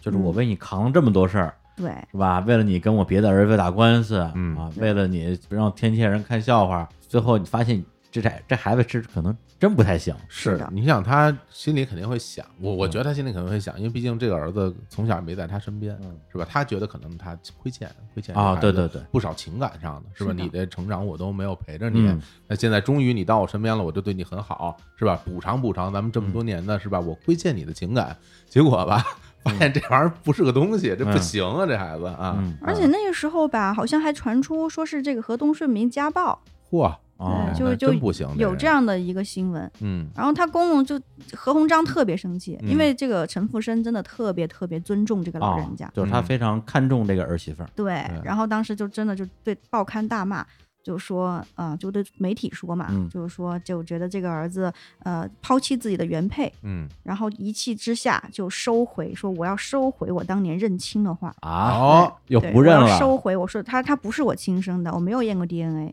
嚯， 这个有意思啊，这对个，哎呀不，，这这确确实很狗血了，这个是是大家这真怕大家没得写，是不是这 个啊？那个时候何鸿章已经挺老了，然啊后他真的是生气，然后就对传媒说这些话，哦说我收回当年认亲的话。嗯我天啊，，那这个时候何他的儿子就河东顺民就气炸了吗？啊，他也去告他父亲，嗯又又高了哎所有人对，都就是完打了官司啊，就是说他诽谤啊！啊，就啊是诽谤这这个我这个我他 是诽你谤，骂我不是他诽谤我说说他不是我爹，爸爸， 爸爸，啊，这还不算完，我为什么？还有啊，对我为什么说这段超级狗血，嗯狗血到我我都有点记不住呢？嗯 当时河东顺民就问他爸爸就索赔，你知道吗？啊不仅告他爸诽谤，还说我要索赔要钱精神损失费， 啊，而且而且数额是六亿美金，就天价那种。穷疯了，这这吃的多少？钱？然后当时何鸿章也真的是气的，气的力不从心啊，嗯就老年人嘛，那时候真的很气。嗯好，然后那个时候呢，马上又有一件事将他彻底击垮了，啊嗯，就是他的老情人就何婉琪，嗯啊因为他其实跟他的那之前的婚姻家庭就是有有点儿就是疏远以后，他其实一直都是情感方面就在何婉琪那边儿，嗯对，就是在他心里，其实他可能觉得何万晴是他真正的伴侣，对因为，他之前那段婚姻其实是家里安逼的，排嘛。逼他结的婚对，的。后来何婉琪对他那个时候，因为他已经跟儿儿子撕成那样了，嗯，何婉琪站在儿子那边，何婉琪对他非常冷淡，哎连他送的花儿何婉琪都不接受了。哎呦，哦好，他这这就把他特彻底击垮了。嗯好，这个时候老人家就来了一个惊天的举动啊哦，这个也是全最狗血的阶段，嗯就是他又把何婉琪母子告上了法庭。哎，这个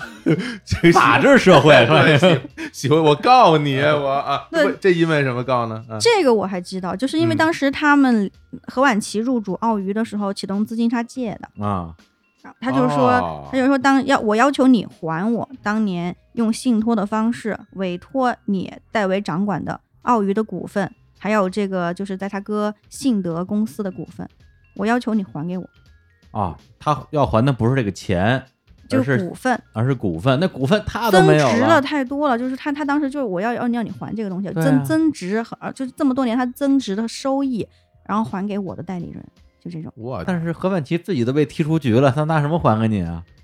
那个反反正当时就告了呗，就当时就就告僵持了嗯呗。其实就斗个气儿，哎就是这也也算是老情人了。对他最后说：“我天，我这么多年我对你怎么样，你不知道吗？咱俩这儿子这这什么水平你不知道吗？你最后 你是吧？你跟着他对付我，就是说送你花儿你都给扔了，对啊你你还钱，你还还股份，要不然你就把把花收下。对，哎，所以何婉琪就特别痛苦嘛， 啊她当她就否认说这怎么可能是信托呢？嗯，说你当年是给了我两百万，但你说的清清楚就赠与啊，啊，五十年后你问我还，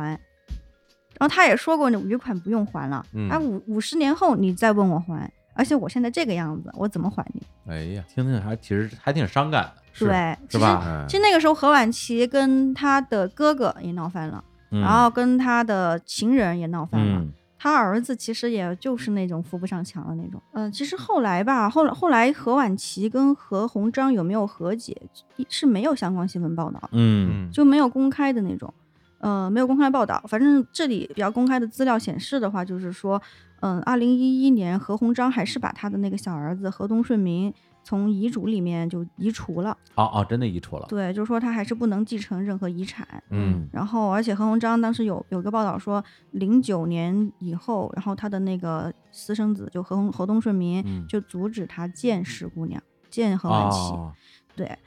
所以最后两个老人其实都没落好，嗯就何鸿章自己跟他的原生婚姻的那个家庭的两个孩子其实也处的不好，嗯是肯定的呀。对，然后他何鸿章应该是二零一七年去世，然后何婉琪自己呢就是孤零零的二零一八年去世，就两个隔一年。嗯然后何婉琪走的时候应该是非常冷清的，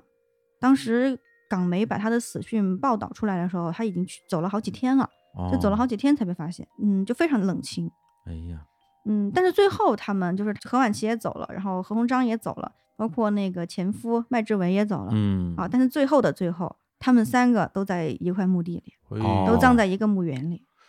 哟啊这听了还是让人非常唏嘘的呀。真是啊，嗯对，而且这一对儿恋人也是就是不被祝福的恋人，甚至对是被诅咒的一对儿恋人，嗯，这么多年对抗全世界，到最后两个人就成了这种对头，然后因为两个人爱情的结晶，嗯，然后最后两个人老死不相往来，而且真的是老死不相往来。哎，对，而且我相信最后何鸿章他们俩去世其实就差一年嘛，对，对，而且是何鸿章走在前边儿，何望杰最最后一年的日子肯定也非常的不好过。是，而且我觉得何婉琪的一生真的，我觉得也挺惨的。就她早年的时候，小时候跟她哥哥就九哥关系特别好，嗯她当时还在回忆录里面写，就是说呃给她妈妈写写信。就说妈妈，如果你在天之灵看到，呃，当时就是你走的时候，就是就是答应过要好好照顾我的九哥，嗯现在这么对我，你一定会不会安宁的。还她写过这样的话，哦，他写着后来他们之间出矛盾了之对后，嗯对啊啊啊啊啊，然后他小时候跟九哥关系特别好，后来九哥就何鸿燊做生意的时候，他自己嗯就尽力去帮忙，嗯几乎是把自己所有的青春、所有的年华都投在哥哥的公司里了，哦，就帮哥哥做成了太多的事情。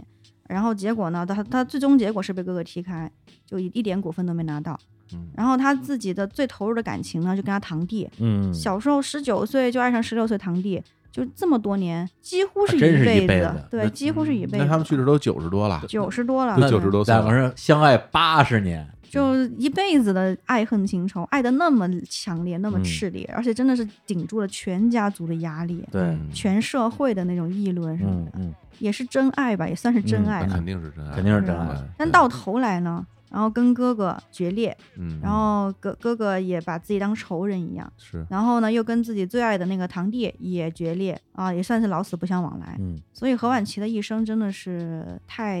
凄惨了，可以说嗯是。咱们本来就是 因为一直在提对她这个妹妹石姑娘，我说就随便聊一聊，没想到随便聊一聊 一聊，感觉她一生比她哥哥还要更曲折。哎，对对，嗯而且从这个事儿其实也间接我们看到了她哥哥何鸿燊的另外一面。对，对，因为之前讲的是他在创业时期嘛，嗯，怎么样啊，一路啊借各种贵人的助力啊，成为了澳门赌王。那这个事情你们得牵扯到他跟自己的妹妹啊，嗯包括他跟自己的呃姨太啊之间的关系，是能看到啊这个怎么说豪门，嗯豪门他们是怎么样去做事情的。哎，那后来在他成为赌王之后，好像他做的这个事业啊也越来越大，不光是博彩这一块儿了，是吧？呃，是他后来有布局，嗯，比如说船务公司，嗯嗯呃，还有一些，比如说它的信德集团嘛，然后嗯最近也有在内地买地，就像啊那个上海那边儿房那地个产，对对对啊对，苏州河那边儿啊，就有有置业、房地产，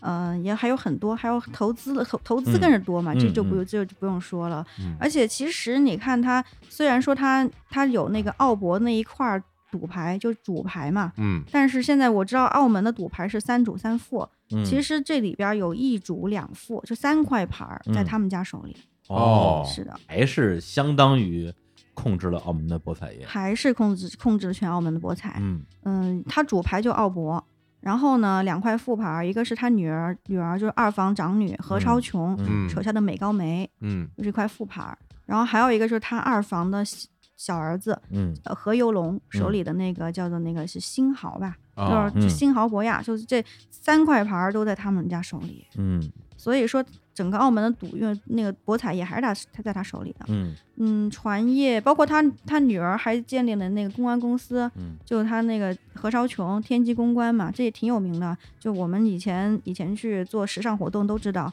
就整个大中华区。嗯、香港那边的那种那种奢侈品啊，哦很多的那种公关活动都是他们家就是包揽的那种。哦对，也就是他们家不光是有赌场，是就整个澳门，甚至就出了澳门，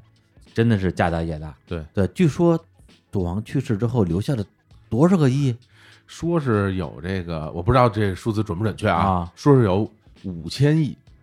五千亿。啊，然后呢，我就看有一人啊，就是发了个微博嘛，啊社交媒体上，大家就说这个五千亿，大家是没有概念，没是有吧概念那我帮大家来算笔账啊说如果我没有算错的话呢，就比如说啊，你一年挣三十万，嗯哎，那这个五千亿呢，你需要赚一百七十万年。一百七十万年，哎什么？一百七十万年是什么意思呢？啊就是从袁某人那时候开始啊，你你就一年能挣三十万了，你赚到现在，你能赚到五千亿啊。我天，说，哎，如果你这一年呀、要能赚到七十万嗯，那你这五千亿你就赚七十万年就可以了，哎，大大缩短。那从什么时候开始呢？就从蓝铁人那个时代啊，挣到现在是吧？然后，如果你一年挣一百万，哎哎，，那那不少了。五十万年啊嗯，从北京猿人 开始，你都可以，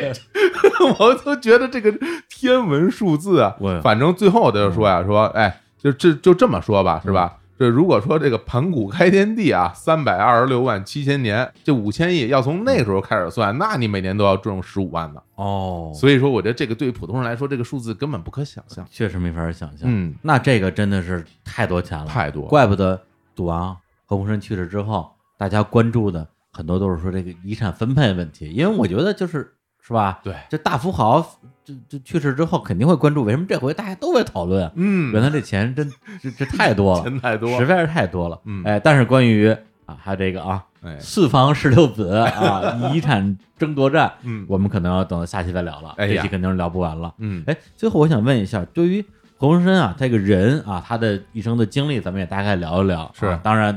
他的一生太过曲折了，嗯还有很多的影视作品。是刘德华演过一个什么电影，就是《叫赌城大亨，赌城大亨》对，嗯啊，刘德华演的就是何鸿燊本人，是吧？是的，也是王晶拍的。哦嗯，王晶这王晶他这个 这这部电影真的贱贱的啊，就嗯因为这里边儿你看邱淑贞就演了何鸿燊的那个大太太，哦影射他那个原型，嗯哎然后也是后来也是瘫痪了，就在轮椅上那种。哦，然后呢，那里边儿还有谁一个一个女孩儿，呃，我忘了那影星叫什么名字啊，那个女孩儿后来影影射的就是励志哦，对我哎，不是励志跟赌王啊嗯有有有有一啊有一有段儿这个那个香港八卦那 那那这个可是绕不过去的梗啊。哎呀，哎，来说说这个，啊， 什么现在就说呀？ 我这是不是留留哎，了聊聊聊下去了，留下回哎说励志，哎呦，励志大家可能不知道啊，李连杰的太太啊对对哎对励志大美是女啊，那现在，比如说对于何鸿燊这个人，呃，从呃，一个是咱们整个国内啊，再加上特别是澳门，嗯对于他的形象是一个什么形象呢？是觉得说是一个有钱人，嗯对大富豪，还是说啊，这是澳门之光，澳门人的骄傲？但是会不会又因为他从事这个行业，比如说澳门的这个家长会不会跟小孩说啊，你要努力啊，长大之后成为嗯文科生、哎，赌王，赌王？这哎可能、可能也不一定吧。反正因我为他们会觉得有点怪，对，因为你说哎，长大之后变成李嘉诚，哎大家都觉得这这很合理。嗯，对，澳门人对何鸿燊的评价其实还是偏趋于正面吧。哦，嗯就虽然说是那个港媒，嗯、经常会说他们家的八卦，嗯啊，但是其实我觉得港澳台这边儿吧，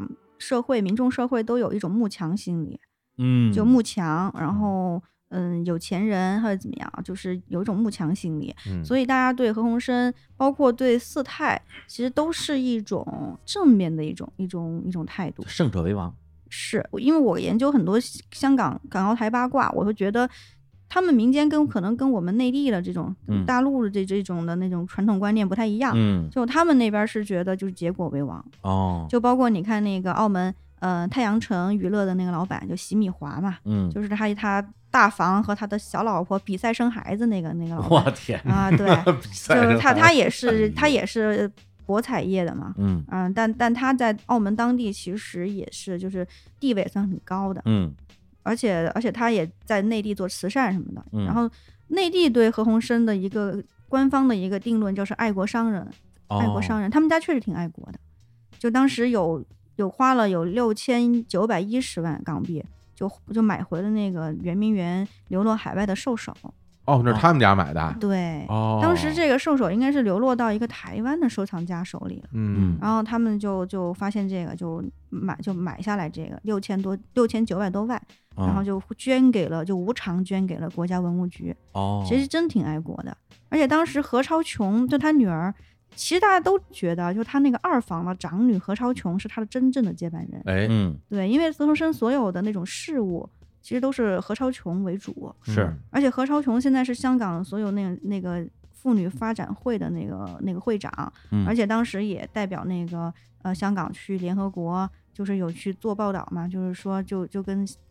国际社会展现我们那个中国呀、香港的这种这种问题，然后还挺爱国的，而且当时也是被很多人泼污水了，就是哦被香港那边。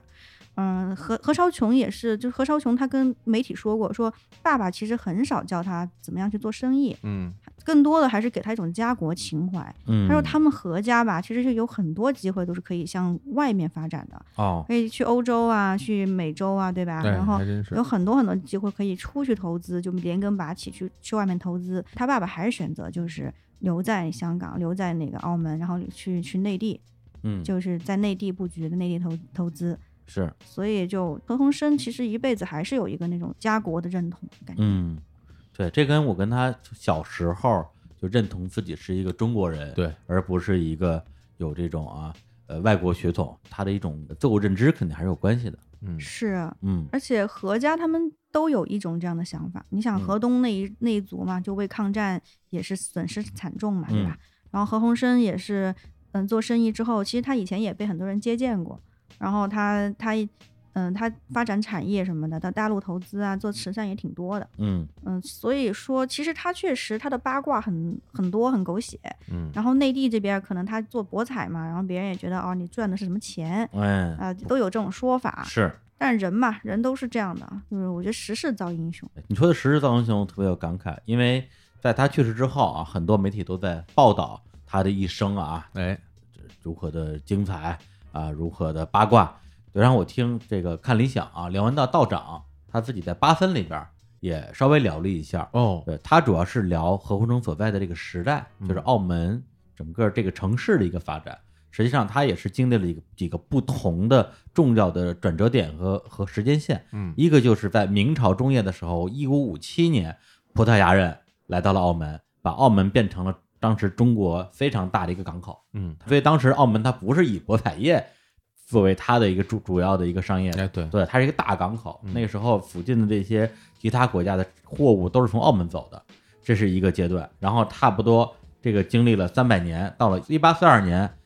英英国人到了香港，香港一开埠，澳门地位没有了。对，啊、那他等于说这以后这这个货不从那儿走了，这个时候他们开始转型做博彩，就正好等于说是打开了澳门博彩业这样一个大门。再往后，到了咱们改革开放之后，又是一个重要时间节点，因为之前澳门包括香港都是有很多的工业在那儿的，嗯，对。但是咱们改革开放之后，工业整个在香港、澳门相当于就没有了，然后香港啊，快速的转型成金融的这样一个导向，澳门就更加纯粹的去做博彩行业了。是对，而洪生的一生其实是在整个这样一个大的时代之下，他个人的选择最后踏在了时代的浪尖上。对，我觉得像这样的时代，赌王不是他，也会有其他人。对，在澳门那样的一个地方，一定会有一个赌王出现。是对，所以刚才咱们其实有一 个，其实是很这很很很很幼稚的感慨，说：“哎呦，嗯，他们他们怎么都认识啊？对啊，，对啊，他何生跟何应龙怎么都认识？嗯，不是他们本来就认识，而是正因为他们当时认识，后来才成为了他们。哎，对，这是一个先有鸡和先有蛋的问题。要不然你这个，如果你跟人一块儿说，哎，那个我们一起来竞标这牌子，那边是谁？哦，霍英东、何鸿燊、啊，算了吧。 我说你看这几个人，你还跟他 竞标，但是他那时候谁谁知道五十年后他对们、呀、他们是谁啊？挺有意思的啊。哎呀，那我们今天啊，哎，这《赌王传奇》啊，嗯先聊完第一集，好聊聊一聊他还有他妹妹啊，哎石姑娘，他们两个人的一生啊。下一期我们来聊一聊大家可能啊更关心、更好奇的，这个太太们啊，孩子孩子们啊就是遗产遗怎产么哎怎么哎呦抢哎好好聊一聊。是然后，那我们节目最后呢，给大家带来一首歌啊，刚才也提到了这个啊，赌侠哎啊，赌圣、嗯赌神，哎，我们就放一个我们小时候看过发哥演的《赌神》这电影呢，呃，主题音乐好就叫《赌神》，啊，好由知名香港音乐人卢冠廷创作的，对我们来听一下啊。然后推荐大家去关注啊，今天嘉宾易姐的呃嗯微信公众号叫“高能易贝子”，哎哎呦，这这这有点复杂，啊那要不个你自 E 己还是 A B C D 对， E 要不的你 E 要啊不，你自己说说。哎啊，对，就是高能一辈子啊，一就是 A B A B C D E E、哎那个字母 E，啊啊，然后贝是贝蕾的贝。贝蕾的草贝字头那个叶培的培，叶培的培，叶培的哎培，贝蕾的贝。啊啊，就因为自己的名字里有个贝字嘛， 哎呀，贝姐，贝姐，哎高能一辈子 啊高，能一辈 子。对， 就高我的 slogan 就是高能一辈子，让你听得就是听八卦听得高潮一辈子。 也哎呦太好了，行，好嘞行好，那我们就为这首歌里边结束这期节目啊，跟大家说再见，拜拜。拜拜。好，拜拜。